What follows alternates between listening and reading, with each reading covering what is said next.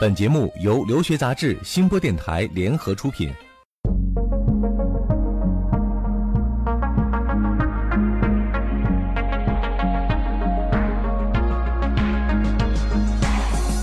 Hello，大家好，欢迎收听互联网第一留学节目《留学爆米花》，我是长天。大家好，踏着春天的脚步，我们又开学了。我是文老师。嗯，新学期开始了哈，大家要收收心，也要紧张起来了。对，嗯其实这个同学们紧张的同时，家长比大家更紧张。对，嗯那我前两天呢，跟一个朋友聊天儿，他是一位高三的家长，嗯今年呢要高考了，他就觉得呢很纠结，觉得高考和出国呢二者呢只能选其一。鱼与熊掌不可兼得哈。对，哎实际上呢，我给他就是因为时间的原因嘛，啊，给他大体讲了一下，其实你是二者可以兼顾的，两不耽误，有很多的方案。嗯其实那天呢，我没有给他讲的很详细。那我今天想讲这期节目呢，一方面是想给我这个朋友、嗯啊补补课 啊，把这期节目送给他，同时也想送给那些千千万万的在准备高考的同学们还有家长。其实成功的路千万条，嗯你有很多种选择，无论是高考之前还是高考之后，你都有很多办法。嗯，我们再说的具体一点，就是说，比如说去美国读本科啊，嗯其实我们有很多条路可以选择，包括你在高中阶段啊，甚至高考之后，甚至你在国内上了本科，其实都有机会去美国读本科的。那具体有什么样的方式可以操作，你又该怎么做呢？这期节目文老师就详细和大家聊一聊。这里是互联网第一留学咨询分享节目《留学爆米花》，欢迎继续收听哦。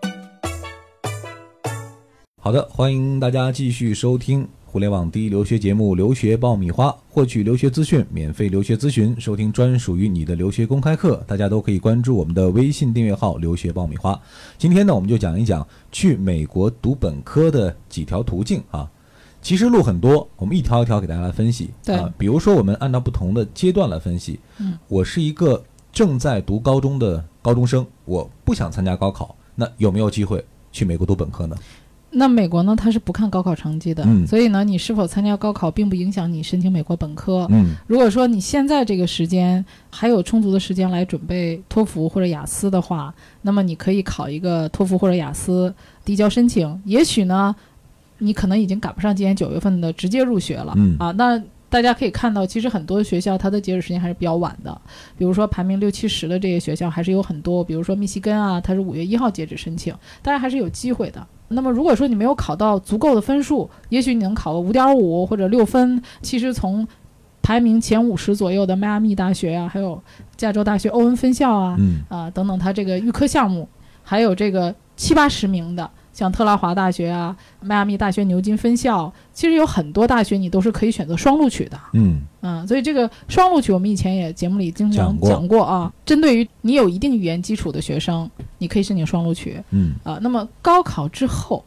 想出去的学生，你也可以申请双录取。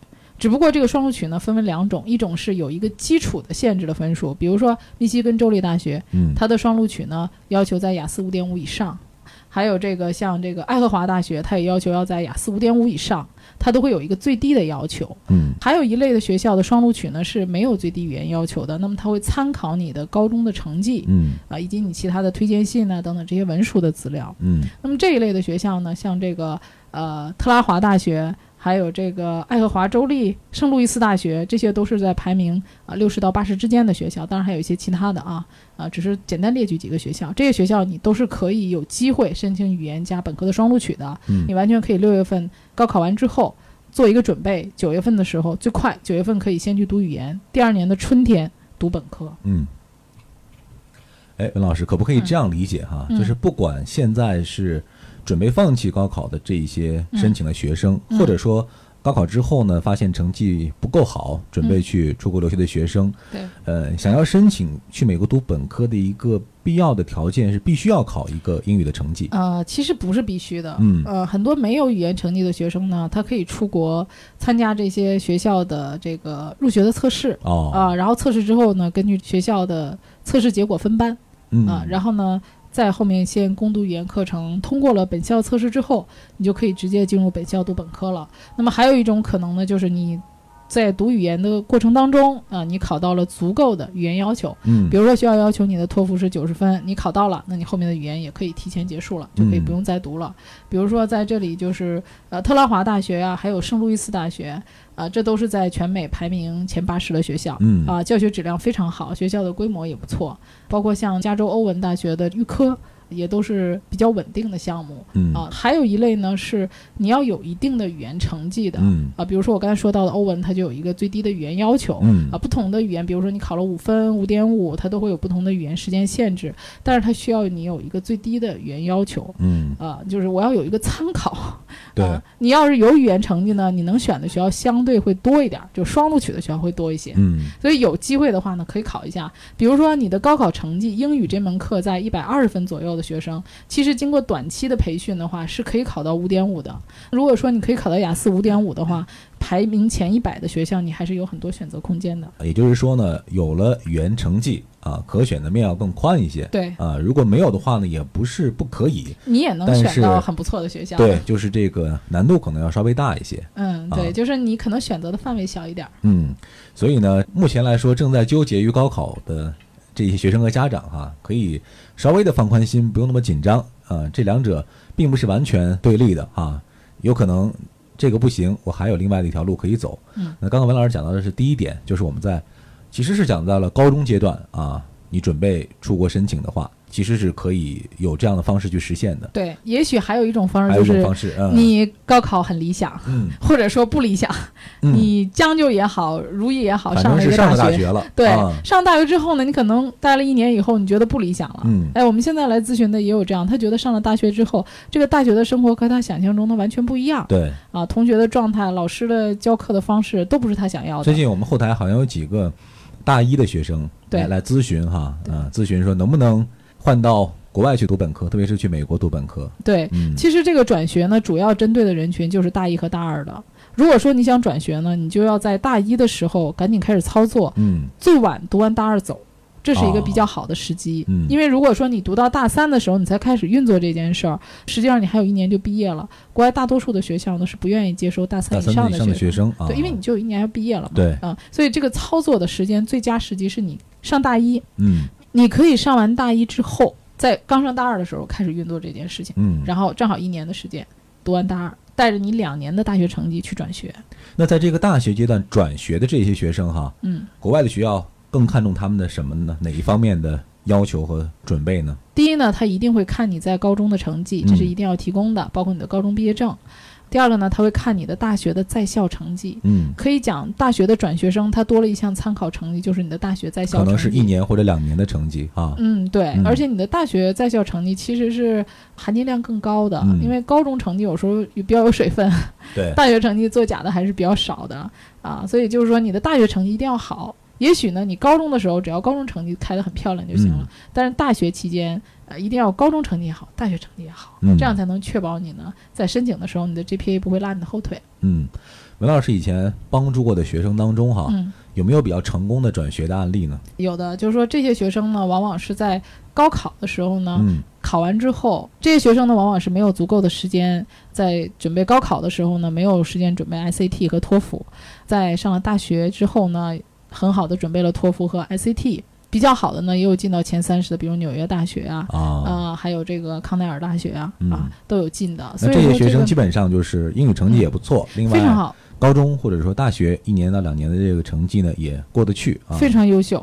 我觉得这个能进前三十的或者前五十的学生，就是一直都是很优秀的。嗯啊，只是说他可能觉得现在的这个现有的教学资源已经不够他用的了，他嗯想要寻求更好的教学资源。对，其实对于呃可以转学去美国读本科这件事情，并不是很多学生都了解的啊。对大家常理的这种思维呢，都觉得说，要么呢我就是高中阶段出去啊，嗯要么呢就是本科毕业研究生阶段出去啊。嗯其实本科就读一半的时候呢，通过转学这种方式啊，也是切实可行的一种操作。对对，嗯可能他们面临更多的是一个取舍啊，嗯觉得出国之后会不会读不完国外的本科啊？嗯，呃，然后国内的本科也没有拿到，国外的本科也没拿到对，啊。但是我觉得这个还是从语言方面的话，能够看出来你的一个学习能力。嗯如果你在国内确实语言关过了的话，其实到国外保持一个比较良好的这个学习状态，通常是没有什么太大的问题的。嗯。留学爆米花粉丝福利来了！文老师工作室二零一六年入学申请开始招生，留学咨询从业十四年，帮助数百位申请者成功留学。详情见微信订阅号“留学爆米花”。准备留学就听留学爆米花，伴你轻松留学每一天。好，我们之前讲到了两种途径哈，那除此之外还有没有其他途径呢？还有一个就是我们以前讲过的社区学院啊嗯，那么社区学院其实针对是一些工薪家庭，还有一些呃没有标准化成绩的学生啊。当然，就是说我们同样没有语言成绩的情况下，一类学生是可以选择综合类大学或者是一些私立大学。嗯啊，但是这些大学的费用呢，相对会比较高。那么有一些工薪家庭，他觉得费用能不能低一些的呢？但是我将来又想就读于名校的，那么大家也能看到，我们之前讲过社区学院，从社区学院转到名校的，尤其是加州系统的，嗯转到 UC Berkeley 的啊，UCLA 的，整个 UC 这个 Santa Barbara 啊这些学校非常多，可以讲都是有一定比例的。嗯，这也是一个升读名校的非常好的途径，又节省开支。对之前我们专门讲过社区学院哈，嗯还有具体的案例哈。我们之前文老师帮助办理过的一个小女孩儿，最终成功的是进入了社区学院。大家可以回听一下我们之前的几期节目，对于这种方式呢，会有一个比较深入和全面的了解啊。之前三种呢，应该说是比较常规的办法啊。嗯还有一种我了解到，可能是一种在国内和国外就读结合的一种方式啊。嗯本老师给我们来介绍一下。呃，就是现在也比较新兴的嘛，国内的这种合作办学。合作办学。啊，二加二啊，二加三啊，呃，其实我在这儿呢，我不去评论它的二加二和二加三具体好还是不好对，好。其实经常会有人会问哈，本老师，哎，我这个项目怎么怎么学校对。啊、好不好？那个项目，哎，这个和这个学校的合作好不好？对，其实这个问题很很难很难说因因为每个项目背景太复杂，太复杂，对，嗯。而且这个里面又涉及到有一些是统招的，有一些是非统招的。那么颁发学历，有一些是国内颁发学历，有的是国外颁发学历，还有是国内国外联合颁发学历，呃，实在是很难一一的去细数它到底好还是不好。新的项目好像层出不穷哈，非常多。每年都能看到新的项目。对，嗯。而且现在是国家教委在鼓励这种合作办学，呃，甚至我了解到的有一些学校啊，它是有呃定额的，就是说它政府鼓励你啊，你如果学校有这些项目的话，还会给你一些补助啊，或者一些适当的鼓励。是，而且国外大学的这种合作办学的热情也很高哈，对啊。因为觉得中国人的钱其实比较好赚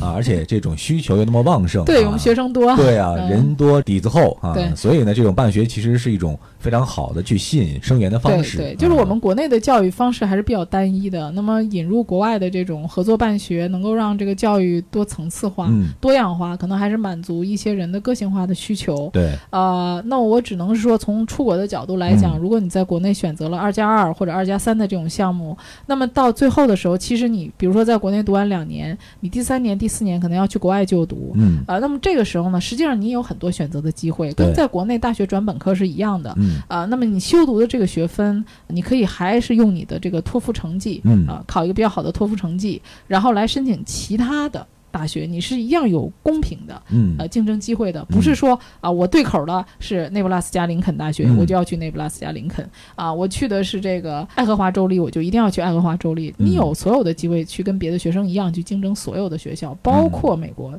前三十、前五十、前十的学校，你都可以去申请，嗯，只要你足够优秀。对所谓这个加其实是项目设定的一个概念哈，并不是前面的二一定要对应后面的这个二，其实你还是中间会有选择的一个空间的。对对，嗯当然这个前提是你自己呢，在各方面的条件上，比如说你的标准化成绩上，以及你的活动上，足够有竞争力。对，啊还有你的成绩，因为你知道这种二加二的课程呢，我知道的很多的这个课程也都是全英文授课的。嗯实际上，想要拿一个比较高的分数，它的难度也不小。嗯呃，大多数可能要比国内的读本科的这个难度要大得多。嗯所以你想用一个全英文授课的这个体系拿在国内拿到一个非常高的成绩，嗯。呃，难度也不小。嗯那在这儿呢，我再替这些准备呃就读这种二加二项目的这些学生哈，问文老师一个问题。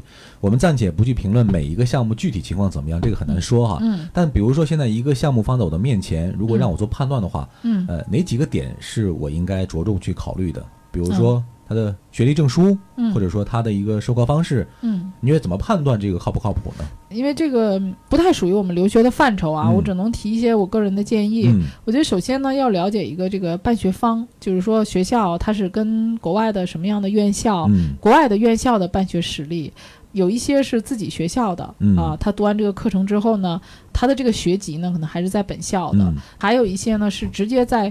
国外的这个学籍，嗯。其实我觉得，如果你的学籍直接在国外的话，那么你所有的课程体系都是按照国外的这个课程体系来的。嗯那么这种呢，你在转学分的时候会很方便，嗯因为你整个的学籍、课程体系是完完全全的跟美国的大学一致的。嗯，只不过是放在国内来上先期的课。对对，嗯因为你的包括你的学籍等等都是在国外的，那这样在转学分的时候呢，它的课程与美国的课程的吻合度会比较高。嗯那么你转学分可能在某一个体系里，比如说啊，你进的是呃科罗拉多州立大学的这个体系啊、那么可能在这个体系里面认可度非常高啊、比如我之前帮一个学生转，他就是一个州立大学系统里面的，嗯他们跟这个州立系统里面的某一个分校有合作，但是这个分校的排名不高，但是他另外一个分校呢排名就很高，可是他们的学分是统一都认的嗯，啊，只是说。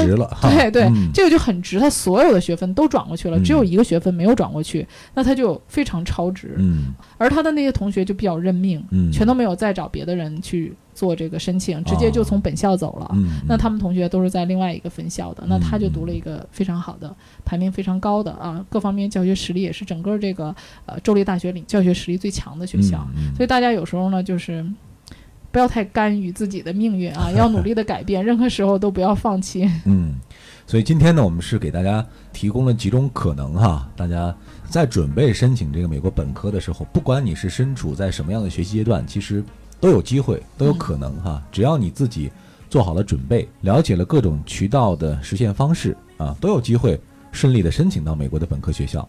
嗯，条条大路通罗马。嗯，所以呢，大家在任何时候呢都不要灰心，做好准备，机会可能就会在你面前。今天我们主要讲的是美国本科的申请啊，如果大家还有相关的问题需要文老师来帮助解答的话呢，可以关注我们的微信订阅号“留学爆米花”，根据我们的提问要求转发我们的微信朋友圈，就可以获得文老师的解答了。当然，我们也欢迎大家各种各样的问题在微信后台和我们来进行交流和沟通。开学了，嗯大家又开始了这个忙碌的学习生活，新的申请季呢马上也要来临了。嗯希望这些在准备留学的同学呢，再加把劲儿。嗯我也期待着能听到你们更多更好的消息。嗯，大家好运二零一六哈。好，今天呢我们这期节目就到这儿，各位，我们下一期再会。下期再会。